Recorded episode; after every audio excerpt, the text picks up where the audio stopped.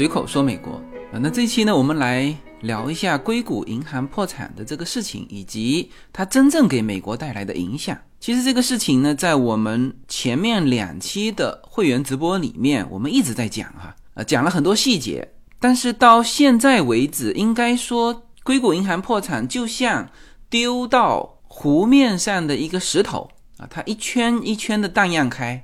啊，现在啊，其实已经。波及到瑞士啊，瑞士信贷啊，所以它还没结束啊，我们还可以讲。当然，还有一点就是，我们公开的节目呢，也还没有讲过这个事情。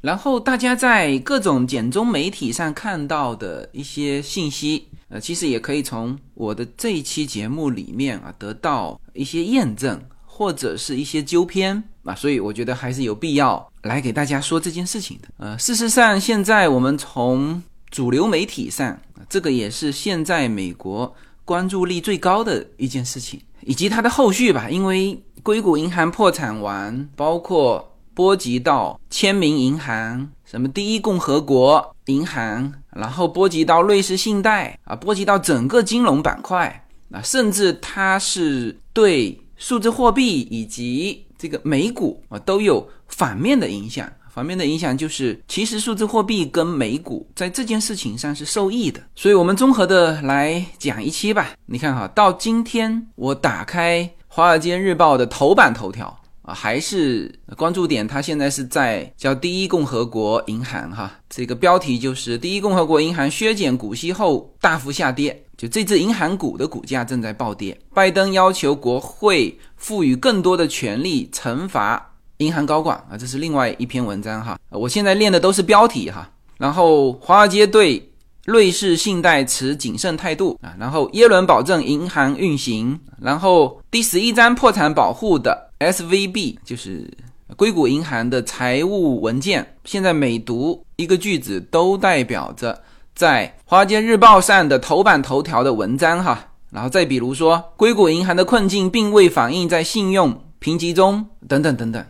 啊，即使我是切换到《华尔街》，它有一些观点评论，你看这大量的都还是关于呃这次就金融市场受到的硅谷银行破产的一个冲击。然后引发各种讨论，嗯，所以我们先来回顾一下这件事情的一个时间线吧，也有助于完全不了解这个事情的人，大家梳理一下到底是怎么回事啊？这件事情其实它的就作为新闻点的这个这个惊奇程度，要远远超过对这个硅谷银行不了解的人的这个。惊奇程度，因为你如果对美国的银行以及硅谷银行这一类的小银行不太了解的话呢，你会觉得说，哦，那这就是比如某某一个美国的一个什么政策没处理好啊，造成一些银行的破产，那或者说这家银行本来就很烂啊，其实都不是。硅谷银行在美国的中小银行当中啊，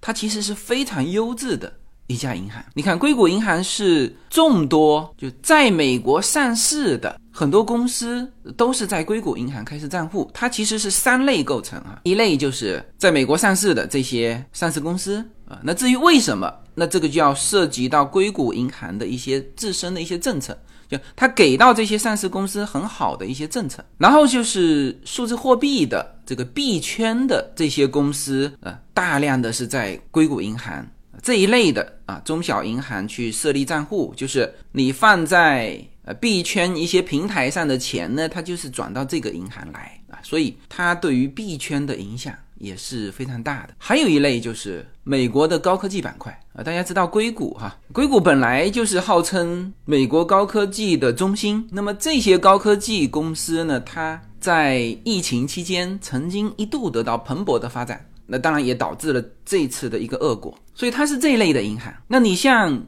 相同的，比如说签名银行，呃，因为我对就一比五的这个区域中心这个圈子比较熟嘛。你像呃做投资移民的都知道，你钱打进来的时候有一个监管账户嘛。那这个监管账户呢，实际上对于大的银行来说是很尴尬的，就是你有大笔的钱进来，是吧？你如果我们正常说五十个一比五投资人的这种名额的啊，就算以前是五十万的，那现在当然是八十万哈。那你这里面是就是你按照五十个投资名额就一个项目哈，呃，其实五十个投资名额算是小的，是两千五百万到四千万，就是瞬间这个账户就会有这么多钱嘛，因为它都要集中到监管账户，然后由监管账户负责监管，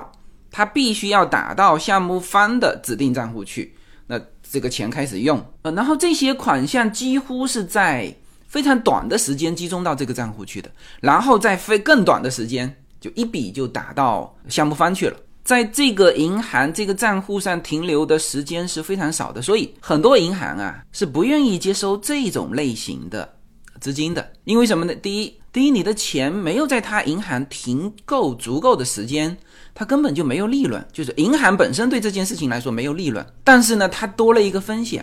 是吧？他要去审核你一个一个投资人这个钱是不是是不是干净的钱，然后进来之后是不是呃做你的投资？那如果你把它包装成一个一比五项目，实际上是用来洗钱的呢，是吧？那这个收益和它的风险是不对等的，所以几乎没有大的银行愿意去替这个项目方去开这种监管账户。监管账户它实际上是有。监管责任的，那么在这种情况之下，那个有一些中小银行，呃，他就能做这事啊，或者说他也愿意承担这种风险。于是呢，像签名银行，几乎百分之五十的区域中心啊是在签名银行，这是全美国哈，是在签名银行开的户。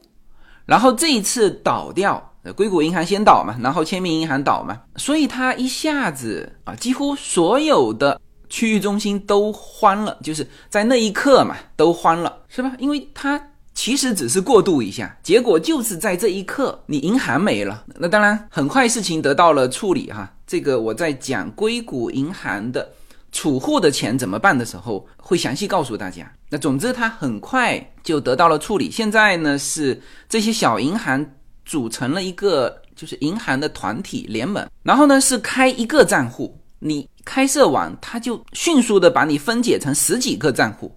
那在每一个账户的钱呢，就不会超过二十五万美元。他用这种方法，就是你反正只管在他这边开一个账户，它里面会分解成 N 个小账户，然后分在不同的银行。那这样子，就每一个账户对应的一个银行的钱，一定不会超过二十五万。就现在是这么处理的，就以后也这么处理啊。所以就是以后即使再遇到。小银行倒闭的情况也不会有这个担忧呃，这里要提前说一下，免得给大家造成误解哈。就是即使是硅谷银行目前正式倒闭哈，这几家银行正式倒闭，但是呢，储户的钱也是没事的，因为美国政府保了。那这个保了呢，也还是会对这些运营的企业造成影响吧？因为它，你看，硅谷银行是周五被这个监管机构给控制的。就宣布它结束了，被他控制，然后周一他就二十五万就可以赔，也就是说，呃，这种快速的处理呢，对于二十五万以下的账户，它是几乎叫不受影响啊。但是你超过二十五万的，你也拿得回钱，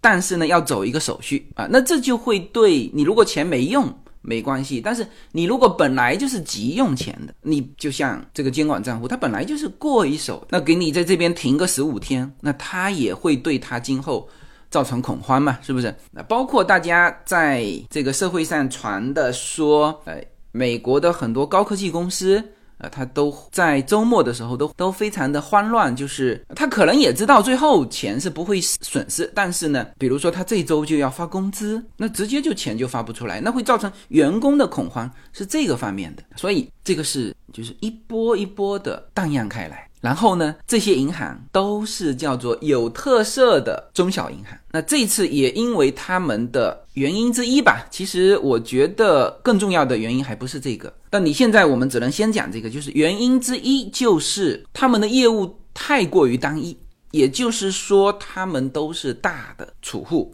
大的储户他有一个特点，就是说他一旦觉得不对，他一见就可以把几千万甚至。几十亿的钱，敲一个键盘就就可以立刻转走啊！所以现在银行的挤兑呀，它不需要排队，啊，不需要像以前那种说排队挤兑，它不需要。那么所有的人都是可以在网络上直接把钱打走的，只是说这些中小银行呢，它的客户太集中了，而而且呢，甚至是呃这些客户都在一个圈子里面啊，甚至比如说百分之五十的客户就在一个论坛上，这个论坛只要有人发帖。告诉大家这个讯息啊，基本上十二小时之内，这个银行就形成挤兑倒闭。所以它的问题是这个，这就是我解释一下硅谷银行的它是什么样的银行。然后为什么说这个事情很惊奇呢？惊奇就在于硅谷银行不是一家烂银行，它是一家质地非常优秀的银行啊，它一直为高科技企业。海外的上市公司，甚至是就超前的这种公司服务，但是就这种公司会倒闭。现在真实的事件就是已经倒闭了啊！当然还有一些股东正在重组哈。那如果完成重组，那这个硅谷银行还会恢复。嗯，但是呢，呃，目前它实际上是。处于一个倒闭清盘的一个状态，这是非常惊奇的啊！就像我昨天直播的时候，我读了一个在硅谷银行服务了三十多年的一个高管啊，他是退休了哈，呃，他退休之前是硅谷银行的首席执行官啊，首席执行官他做了十年，所以当星期四就是上周四，他们遭遇这个现金流危机，想变卖一些股份的时候，星期四。卖不出去，他就觉得非常意外了，因为在他的印象当中，这么好的公司怎么可能说我只是要解决二十几亿的现金流的问题，我卖股权会卖不出去？然后星期五早上，当他起床的时候，发现这家公司已经没了啊！所以这个应该说，业内的人对于这件事情的惊奇程度，其实要比业外的人来的更为的这种冲击更为的猛烈。因为他知道硅谷银行是什么样的一家银行，如果这家银行都可以在四十八小时之内光速死亡，那么目前导致的呃一些问题，同样会让其他的银行就是质地更不好的，甚至你本来就有呃不良资产的，硅谷银行是没有不良资产的哈。硅谷银行它所有的资产，一个是现金，一个就是买了美国的国债。呃，大家知道美国国债也是一件可以卖出、可以变钱的哈，只是说因为利息加息之后，它的本票在下降。它只要能够坚持到，比如说三个月的国债，它坚持到三个月的那个时候，它是还本付息的哈。一百块钱，你这个美联储一定是要还它一百块钱的哈，它只是在这个过程当中下跌了。那么它现在要急用钱，只能把它卖出。啊，亏了十八个亿，他的资产是两千亿的资产啊，就是亏了这个百分之十不到，他就破产了啊。所以这么优质的一家银行，它都会在四十八小时之内破产，这个对于金融行业的冲击，对于业内人员的冲击是非常强烈的。那所以现在这个这个事情啊还在继续，然后业内对这件事情的讨论、思考、反省、找原因。都在进行当中。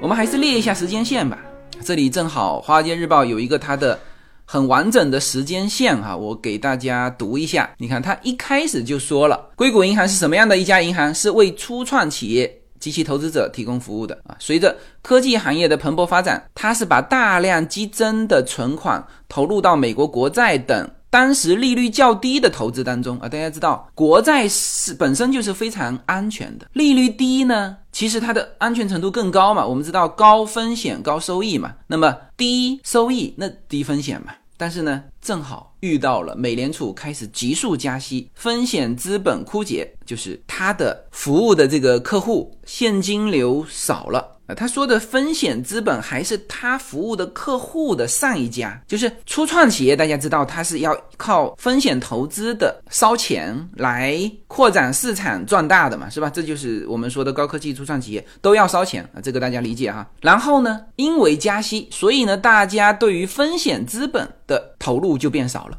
于是呢，这些初创企业，也就是硅谷银行这一类的银行服务的投资人，他烧钱烧不动了，然后导致。现金流的减少，那么他服务的客户现金流一减少，或者说比较快速的减少，导致了 SVB 就是硅谷银行的问题在于什么呢？因为别人存钱进来的时候啊，这个都是活期的嘛，他随时可以提走。那之前当然不是属于挤兑的这种提啊，就是人家正常的在消耗。但是由于疫情的时候呢，这些高科技公司这个加速发展，导致了什么呢？导致了硅谷银行的存款也变得非常多。那你知道银行啊？再低的利息啊，比如说你就零点五，好吧，那他总得把钱给借出去，他能够赚个百分之一，然后还你零点五，他自己赚零点五嘛，是吧？银行就是这种，呃，靠这种业务，金融业务，所以你存进来的这么多钱，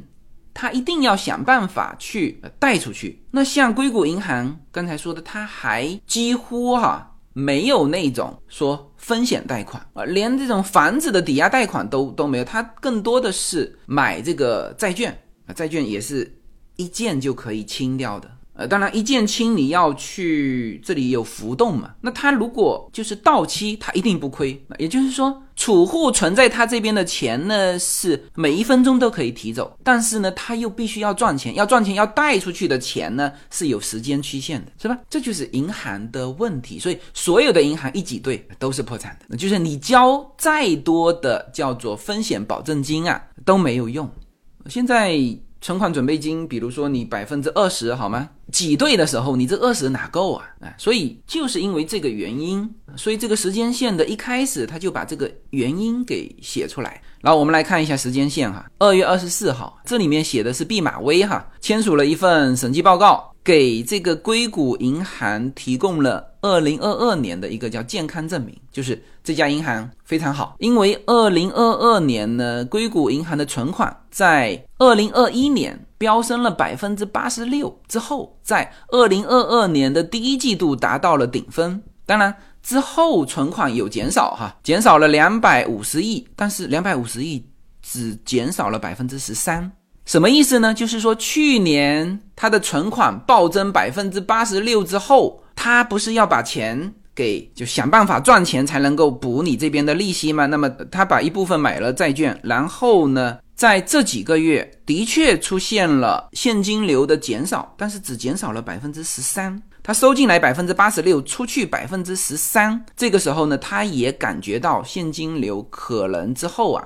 他要多准备一些。但这一切在二月二十四号毕马威的审计报告的时候，他还是给出了一个非常健康的呃审计报告啊，就是说这个现金流减少的这百分之十三跟之前进来的这个百分之八十六呃根本没有问题啊。这是毕马威的高盛差不多时间还把硅谷银行的好像。两百块钱的股价的这个预期啊，提高到两百五十块钱还是三百块钱？反正总之把它提高了一档，同时他还向他的投资者推荐说这只股票可以买入。这都是在二月底三月初的事情，因为高盛是一个很明显的风向标嘛，高盛做出了这个判断，那很多机构。也纷纷认可高盛的这个，所以整个硅谷银行的健康状态在三月八号之前，一切都是没有问题的啊！这个像一个非常豪华的泰坦尼克高速前行，舰长充满自信，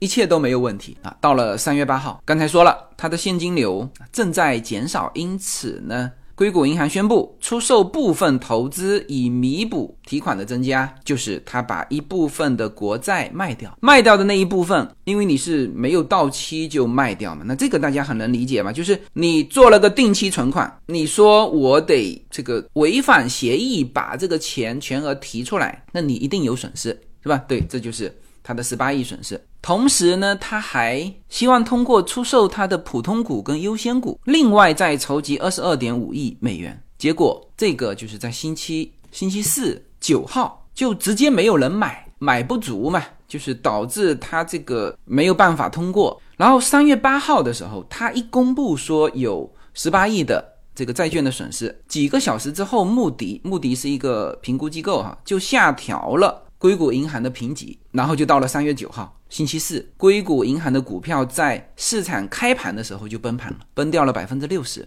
然后由于担心其他银行可能被迫亏损筹集现金，就是因为你硅谷银行现在出现这个问题，那其他银行不是也是同样的有把钱拿来买国债的吗？因为你在这个时候如果把国债变现，你都要损失。那么其他的银行都存在着硅谷银行同样的崩盘的问题，所以在三月九号，全部的银行股开始集体下挫，摩根大通、美国银行、富国银行、花旗银行。市值一共缩水了五百二十亿美元，然后这个就恐慌了。随着恐慌情绪通过这个社交媒体的蔓延，风险投资公司开始从这些银行撤资。当然，主要先是从硅谷银行撤资，哈，就是把他们存在硅谷银行的钱先提出来，同时督促啊，这刚才说了，就是他们是一个小圈子啊，只要有一个比较有影响力的。人发一个帖说：“哎，我今天从硅谷银行已经把钱转走了，然后大家看着办。”然后几乎他的小弟们，这个整个的圈子就动起来。而硅谷银行它的主要的大客户又都在这个圈子，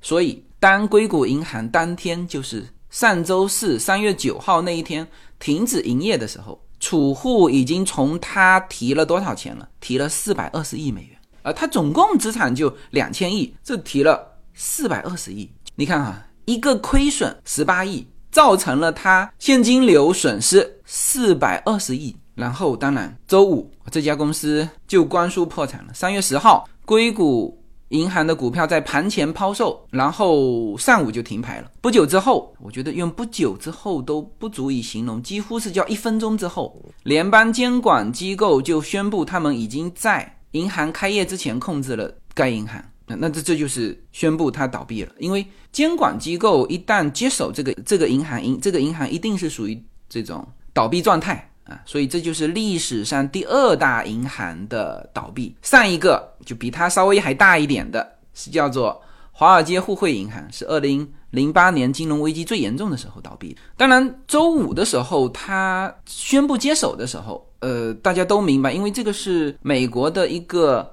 银行法。就是二十五万美元以内的，它不叫去联邦监管机构去提这个钱哈，它是它有专门一个保险就是这家银行的债权债务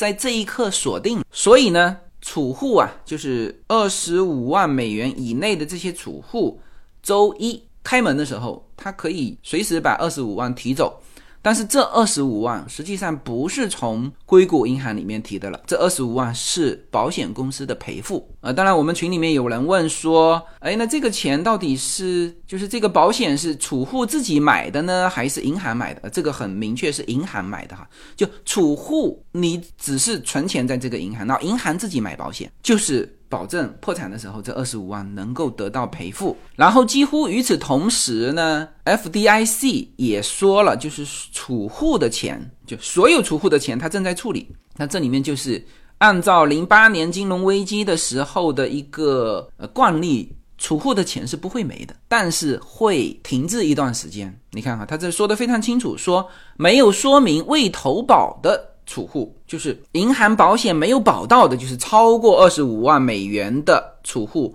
何时能够取回他们的钱？啊，从这句话就很清楚说明，储户可以取回他们的钱。就算你在那边存三千万，三千万你也不会损失，只是不知道何时能够取回这个钱。但就这个周末就恐慌了哈，三月十一号到十二号是周末，呃，科技创业公司争先恐后的为这个工资单，因为。有的公司是十五号发工资啊，以及为其他的日常运营去其他地方找资金来源来补充，因为他们的钱现在是被锁死在呃硅谷银行，或者说他们那个时候认为可能在今后的一周这个钱都会锁定在里面，所以在上周末的时候是的确是科技初创公司就是在硅谷银行存钱的这些是恐慌的呃，那这个是会有一个。连锁的嘛，比如说你的合作公司出现这种恐慌，那你当然就也恐慌了嘛，是吧？而且基本上这些高科技公司不是存在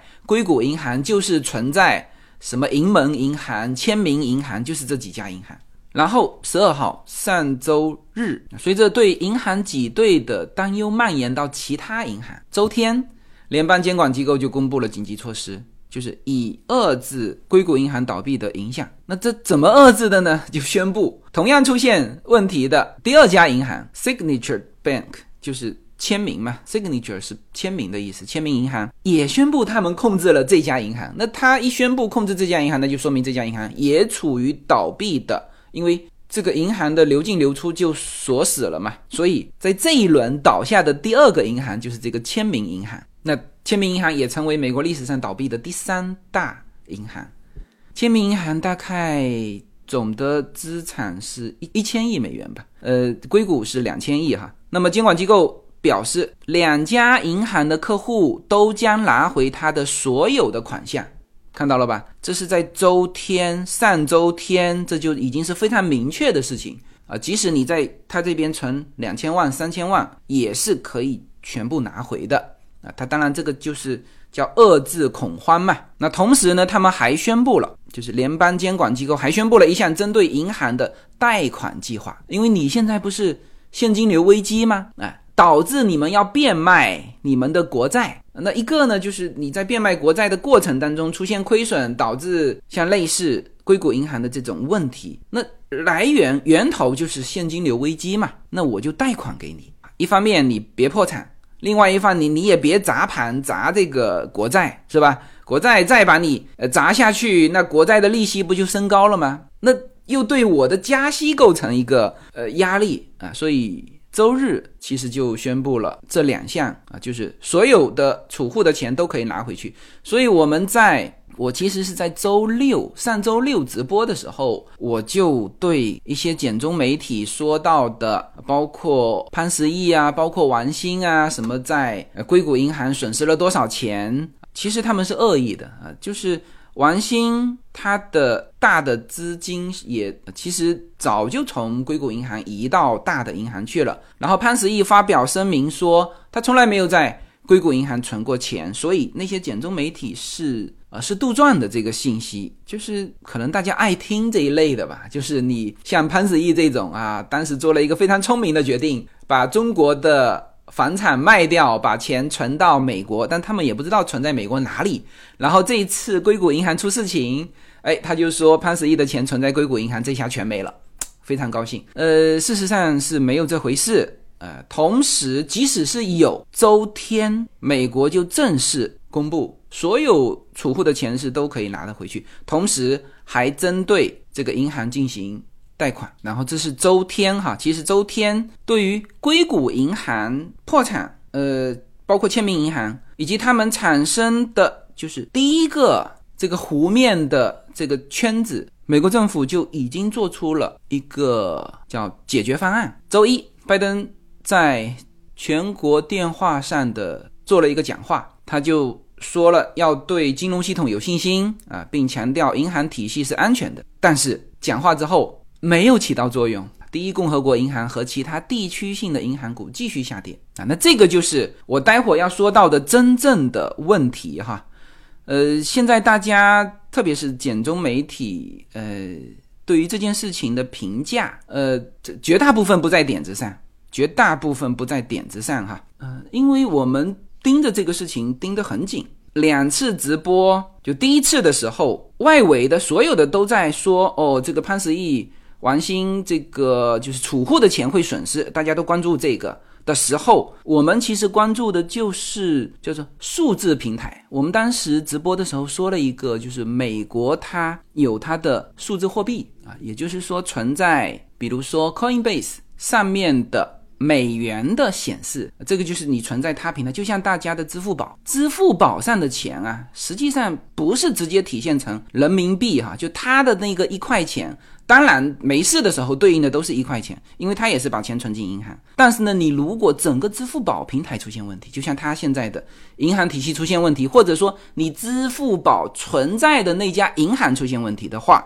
你的那一块钱就不是一块钱。那这个当然是一个非常更为严重的呃问题嘛。那那个时候，其实，在周五、周六，因为周末这些平台数字平台是继续运营的嘛。当时他们的数字货币，就是你存在，比如说 Coinbase 上的一美元，它直接就跌到了八毛七。那有的其他的平台，有的是跌到九毛几。呃，你别看只跌这几分钱哈，就是因为它理论上是不应该跌的嘛，一对一嘛，始终都是一对一。因为你只是把钱存在我这里，你当然一块钱是一块钱，但是突然间我告诉你，哎，你存在我这里的这一块钱，因为我的问题只剩下八毛七了。所以我们当时周末关注的是这个话题。呃，我说这个危险点是在这里啊，那个早就消除了，那个是本来就不是真的啊，就是以那些人的认知对这个事情的理解啊，因为他完全对于美国的银行体系不不了解嘛。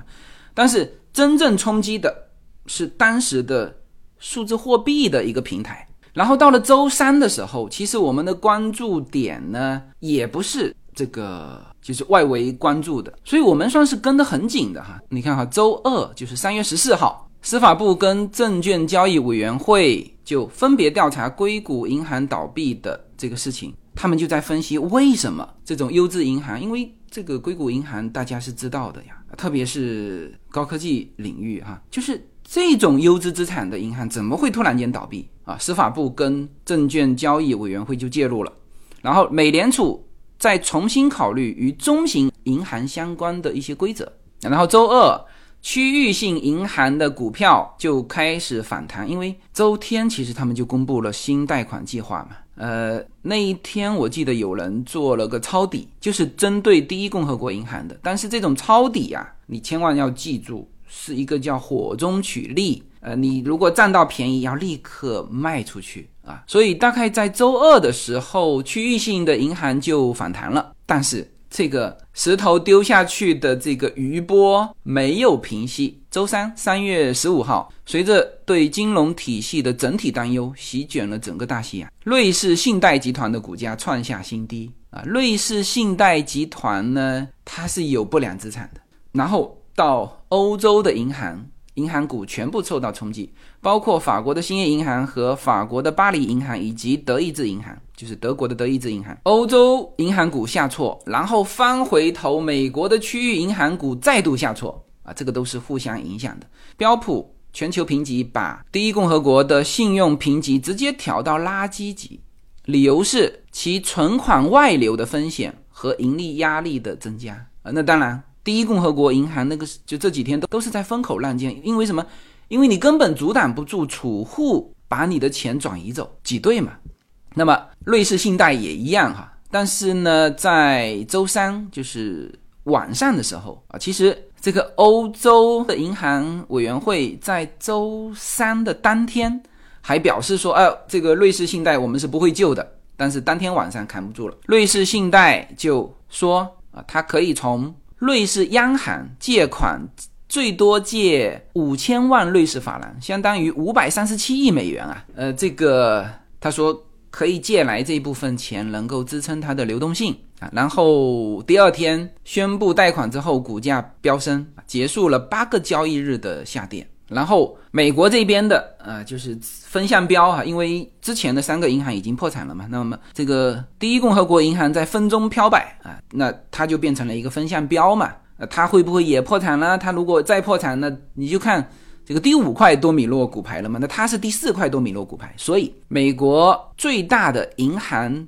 协会正在讨论联合救助第一共和国银行，所以大家说，大家辛辛苦苦把钱啊从第一共和国银行就是这个火急火燎的从这边把钱提出来存入，比如说存入呃 Chase 银行、摩根大通啊，然后结果呢，摩根大通又把这个钱借给呃第一共和国银行，就你还不如不折腾是吧？啊，当然这是个段子啦，就是说事实是这么个事实，但是这情况不一样啊，所以这几家银行宣布联合救助之后，第一共和国的股票转为上涨。嗯，后来监管机构就宣布说，十一家银行在第一共和国存入了三百亿美元。嗯，这个就是一个基本的时间线。今天是十七号啊，现在啊，截止到我说这期节目，现在时间是洛杉矶时间周五，就是三月十七号的上午十二点，它下跌了。嗯，这家银行的代码是。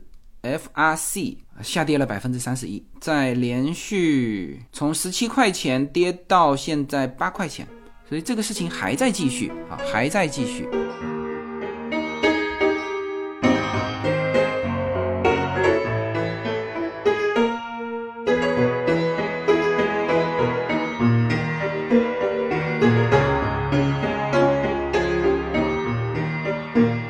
好，我们时间线说完，我们来说一下这个事情的影响。我们先把呃简中媒体的那些错误的呃，我们先纠偏过来哈。第一，我们知道所有银行，包括破产掉的那两家银行，呃，就是签名银行和硅谷银行的储户的钱是得到保证的。呃，这个是在上周日，美国政府就已经宣布了。所以这个大家不用过于担心，嗯，因为周末也很多我们的听友有我微信的啊，就在这个跟我私聊嘛，担心他在包括什么华美银行啊等等这种叫区域性的小银行，他们担心，呃，那我就直接告诉他，我说以我的经验判断，因为那个时候都没有美国政府出来担保什么，但是我是知道，按照零八年金融危机那么多一百多家银行破产。储户的钱最后都还了，我我说你基本上可以放宽心，储户的钱是不会没的啊。但是呢，这个金融风险会席卷到什么程度？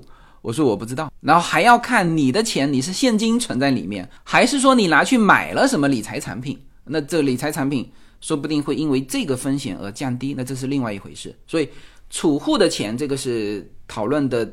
大家或者说传来传去比较多的这个先纠偏掉啊。第二呢，就是呃，感觉大家传来传去的是说美国的整体经济，呃。当然，在年初的时候我就说过，美国的呃，它的这个美林指针呢，它因为原先一直是在叫做高增长低通胀嘛，那现在已经指到高增长高通胀之后，它必须是顺时针再下来到，就是要把增长打下去，就是要打到低增长之后才有可能打到低低通胀，然后再翻回头高增长低通胀，就是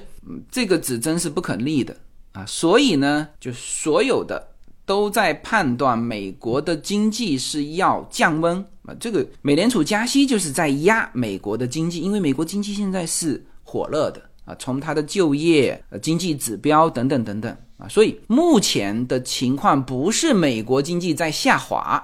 而是美国经济在在蓬勃发展，就业是创了新高。这个新高比川普当时这个宣传自己的那个新高还高啊，因为失业率是最低嘛，历史最低啊，所以现在美联储干的加息的这个事情，就是要打压这个经济。你经济先得降温，降这个高增长，才能够实现把这个高通胀降下来。所以现在是这么一个状态，不是说美国是进入到一个呃经济的衰退。啊，它经济衰退肯定要有，因为按照美林时钟，它必须这样转过来，就是必须先压下去，然后再转到高增长低通胀，是吧？这是一个。第二呢，现在的数字货币这一块，哈，嗯，呃，其实是叫喜忧参半，就是因为我们周末说到了，就是很多这个数字货币平台是把钱存在这些银行，那这些银行破产之后啊，对。这些公司造成了冲击，那通过周末的这种保证，那这些呢，它就嗯就相对稳下来。稳下来之后，在你看比特币啊，就看得非常清楚，它是在三月十号，就是周五啊，最恐慌的时候是跌到最低嘛，然后周末就起来了啊，跌到最低的时候大概是一万九嘛，然后周一十三号就直奔两万二，然后当天。到了两万四啊，十四号到了两万六，然后短期回落之后又迅速上涨，现现在是两万六千七百三，继续在涨哈。这个又是什么逻辑呢？这个逻辑其实也非常简单啊，就是大家其实发现了我待会要说的真正的影响，就是银行出现问题，那也就是他们担心美元会出现问题。我们说流动资金嘛，就是以前大家认为说，哎，那我持有叫做相当于现金的有价证券，像国债，国债是分分钟可以变现，然后拿一些很少的利息嘛，这几乎在金融界是等于现金。结果国债下跌啊，那你说我持有现金好不好？现金你会遭遇银行破产，是你储户的钱拿得回来，但那不是还要时间吗？所以在这种的。思维之下，大家纷纷开始干嘛？买数字货币，这就是这一波。你看，比特币从上一轮跌下来，在两万块钱横盘了多久？那两万块钱到今天的两万六，那你绝对要认同它开始了上涨。是吧？那这一轮上涨的逻辑其实是被这个银行破产给逼出来的。那所以现在的数字货币是这么一个情况，实际上呢，它还是上涨的。好，我们说美股，有人就看到金融股暴跌啊，那啊，就大家可能就会联想那个金融危机的时候，那那个时候美股是跌惨了嘛，是吧？但这一次没有，甚至是有一些相反。你看哈，硅谷银行刚刚破产，我们刷到的大量的文章是在干嘛呢？不是在抨击硅谷银行哈，因为硅谷银行大家对它还是相对比较了解的，因为它也很简单，它也没有什么这种冒风险的不良资产，它就是把钱存进国债嘛，这个是所有银行都会做的事情，所以它比较简单。大家抨击的对象是美联储，就是说你美联储一定要把这个通胀压到百分之二之下的这个逻辑。到底是不是对的？所以呢，当银行破产的时候，大家喊出的一句话是什么？是你美联储是不是差不多就行了？你继续搞下去，那银银行多米诺骨牌一家一家倒，这是你希望看到的局面吗？这就是给了美联储压力。所以现在也有一些信息说，哦，这是整个银行业啊，或者说金融业故意把这个呃硅谷银行搞破产。然后倒过来逼美联储，呃，这个肯定就又是大家想象的哈，呃，这肯定是不存在的嘛。就是在这个事情之前，谁都没想到硅谷银行会关输破产，这是谁都没想到的呃，所以不可能说什么处心积虑啊。当然提到这个处心积虑，我又想到那个一些简中媒体的一些信息，说处心积虑制造了这个银行破产，然后银行里面有一半的钱是华人的钱。啊，这个都是想象力太丰富了，你这可以去写小说哈。就事实上也是没有啊，它就算三分之一是有海外上市公司存在它这边的钱的话呢，它也是海外上市公司。你知道美国的海外上市公司几乎像呃发达国家，当然它有自己的股市哈，但发展中国家啊，比如说墨西哥的啊、巴西的这些。最优秀的公司都是在美国上市，所以美国海外上市公司，中国的是一部分。那说这个要去洗劫华人的钱，这个呃是不对的哈。那么我们翻过头来说这个呃美股这件事情出完之后，美股是在波动，然后对加息最敏感的是纳斯达克指数。那大家可以看到，纳斯达克指数是不跌反涨，为什么？这里面存在的一个预期。啊，就是比如大家现在都预期美联储要加息五十个基点，就是零点五嘛。那出了这个事情之后，美联储加息是不是能够降到加二十五个基点啊？但它如果是呃往这个方面偏的话，那么最敏感的纳斯达克指数它就会涨。但现在看有可能是不变的，因为欧洲已经宣布了啊，还是五十个基点。但是他宣布五十个基点的同时，在安抚市场啊，所以美股大概是这么一个状况啊。那这里就把就是大家关注的一些焦点问题，比如说储户的问题啊，比如说美国经济的问题，呃，数字货币的问题，呃，包括美股的问题啊，基本上我们这里通过这些分析就都讲到了。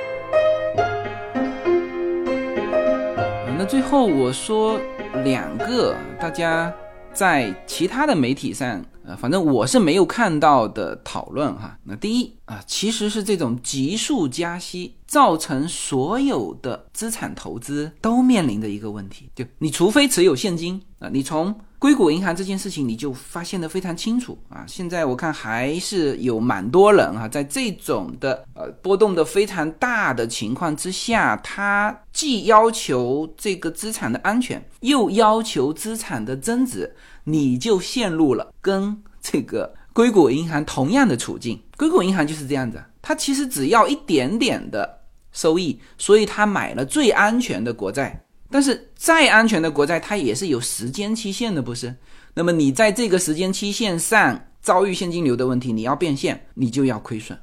就实现不了你安全的问题。是吧？是，所以现在的这个问题就是，呃，这当然对于我们普通人来说是 OK 的，就是我们不着急用钱啊。我们对于资产如果没有这个增值的要求，或者说短期没有增值的要求，那你就把它变成现金。但是金融机构不行啊，因为金融机构你。现在利息是反差过来的，你看他赚一点点钱多困难，但是呢，因为你的基准利率提高了，呃，或者说他给到储户的利息再低，他不是也有利息吗？那他这一点点的钱去哪里赚呢？这个现在是这样子，就反而高风险的没事，比如说你厉害，你去抄底是吧？你有可能赚他个百分之百，这些没事。是什么呢？是安全的钱，他反而不知道该怎么投了，就是我只要赚百分之一。啊，一年啊，年哈，那他怎么赚？硅谷银行就是这样啊，是吧？他可能储户放在他那边的钱也只要零点五的利，他只要出去赚百分之一，但是还出现这种问题，是吧？这个叫神仙都救不了的这种银行挤兑，就是键盘上一敲，一天能够敲出去四百二十亿，这个是一个真正的影响。怎么解决这个利差的问题？那当然，这个问题你说你提给美联储。美联储现在在解决它的通胀的问题，因为当时美联储说：“哎，现在通胀是暂时的，啊，不是真正的通胀。”结果这个叫做判断错误啊，所以他现在非常的鹰派啊，只要通胀他就加息，他要解决这个问题，他才懒得管你银行怎么解决这个利差倒挂的问题，他解决不了，他有他的问题，是吧？呃，那有人说美国政府，美国政府，我觉得他目前的安抚呢，呃，其实他也只能做到这一步啊。其实他做到这一步，就是他对于银行业的救助，其实美国很多人是在批评的啊。我这里面就看到一篇文章，是题目就是硅谷银行和 Joe Biden 的十九万亿美元啊，因为他向这些银行提供了十九万亿美元的担保。呃，不是支出，当然这里面也有一些就变成一些贷款。呃，公众对于拜登的这十九万亿很多是反对的。嗯，这个大家可能不太好理解啊。其实我在周三直播的时候有详细说过哈。总体来说，美国的民众呢，就是保守派的观点啊，这其实是很明显的保守派的观点，就是说所有的人都要为自己的行动负责。那银行现在当然是破产了。那他现在说的是储户，当然这些储户都是大户，个高科技的企业、数字平台的公司等等啊。他说你这些储户都没有想过分散投资，你这么集中的投一家银行，那现在这家银行出现了这个问题啊，或者说其实这也是你自己造成的，你迅速的把它提款提走，是吧？这个所有的高科技企业和风险投资，他玩习惯了这种跑得快游戏，是吧？这个跑得快的只有百分之三十嘛，百分之七十他就要为这个风险去负责，这就是美国民众的思维方式。所以他们提出政府不应该帮他。他说，现在政府叫单方面改写这种公平的游戏。什么叫公平的游戏？就是你出了错，遇到了风险，你就应该承担这个责任。你凭什么不承担这个责任啊？当然，现在没有说是纳税人出钱哈，只是说纳税人担保啊。所以耶伦现在是说他我们没有出纳税人的钱，因为确实没有从财政部拿钱，但是政府有一个担保。但是呃，这些民众还是提出来，他说你这样做呢，会把。这些大型的老练的叫未投保的存款人，未投保就是高于二十五万以上的，他们的风险实际上就转移到了美国纳税人身上。因此，，Joe Biden 可以在一周当中有一个比较愉快的周末，就是说，那你感觉减轻了你的压力，但是你破坏了这个公平。他说，任何救助，其实当这种救助成为必要的行为的时候，你就不要接受这些什么银行股东、首席执行官。说他为这一次失败接受了教训，因为你你最后政府至少后面的这些银行是吧？你为他们提供了流动的贷款嘛，所以这就是美国民众的一个思维。他说，失败的能力也是美国经济的优势，这里面包括了银行测试新的商业模式啊，就是说你像硅谷银行，你。没有这种多个篮子装鸡蛋嘛？因为他的客户是单一的，就是高科技企业啊，等等等等。这实际上是你在测试新的商业模式。为什么像刚才说了，一比五的那个过桥资金啊，就是监管账户。为什么正规的银行不愿意去做？你去做，你觉得呃可以成功？那就是你在尝试这种新的商业模式。那这个模式是有风险的，出了事情你要负责的啊，不能都转嫁给政府。所以你看哈，在这个点上，我看到的这篇文章真的是写得很好哈。就是所以美国民众的思维方式啊，在这里其实他是是跟我们多数的人是不一样的思考啊。他说我们的政治阶层在这里有一个沉默政策，那然后他就举了几个社会福利的例子哈。他说 Medicare 就是我们所知的叫做。政府医疗保险就是医疗白卡吧，那或者像 Obama Care 这个都是有政府背景的一些叫做希望，他们通过这种政府的谈判啊，希望能够把对医院和医生的这个费用给降低，因为这是民众的呼声嘛，就是说医疗费用太贵呀等等，那政府就谈判这个，但是他说你这个是把它压低下来了。但是同时压低的还有什么呢？叫不断下降的服务和等候名单。因为医生一看，哦，你这个是政府转来的，或者是白卡，很多地方现在不收白卡，为什么？因为他赚不了钱啊，或者说比其他的赚的少，那他直接就不愿意接受你的这个白卡。我不给你看总可以吧？啊，或者说我给你看，但是就是有一些就服务的不够周到啊，这就是。叫不断下降的服务，还有等候名单，就是我现在没空，我这个正常的商业保险的我就先看，你政府的你就往后排，会造成什么呢？造成这些患者其实他得到的服务是降了一个档次啊，这是他举了 Medicare 的例子，然后他又举这个全球变暖的解决方案，因为这些都是政府解决的方案嘛。他说：“全球变暖这个事情呢，就像一个炒作。呃，他说你现在是对工程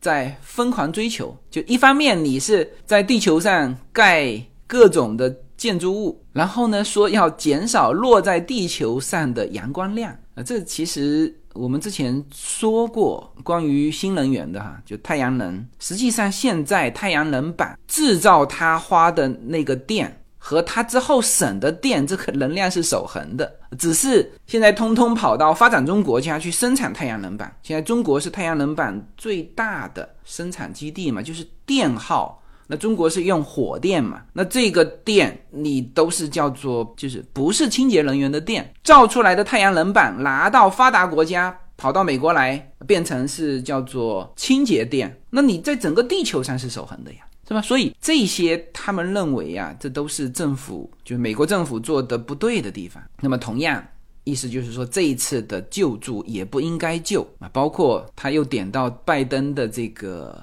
免除学生贷款的这些，然后最后得出的一个结论是说，拜登先生可能还太年轻啊。这个很明显是调侃的话哈。谁都知道，拜登现在有可能是美国最年长的总统哈。啊，他说拜登先生还太年轻啊，等等等等啊，做出这种决定，好吧？那这基本上就是把硅谷银行以及它造成的真正的影响，以及后面美国民众呃一些媒体的真正看法跟思考带给大家。那这件事情其实是蛮复杂的，嗯，真正了解这个事情也不容易啊，但是。我还是想把这些这些事实带给到大家，因为这个事情还没完，我们后面还会关注啊。最后，大家如果对于更紧密的跟踪美国的一些时事，或者说跨境的一些内容，还是希望大家能够加入我们的会员频道。OK，行，那我们这一期就到这里，好，谢谢大家。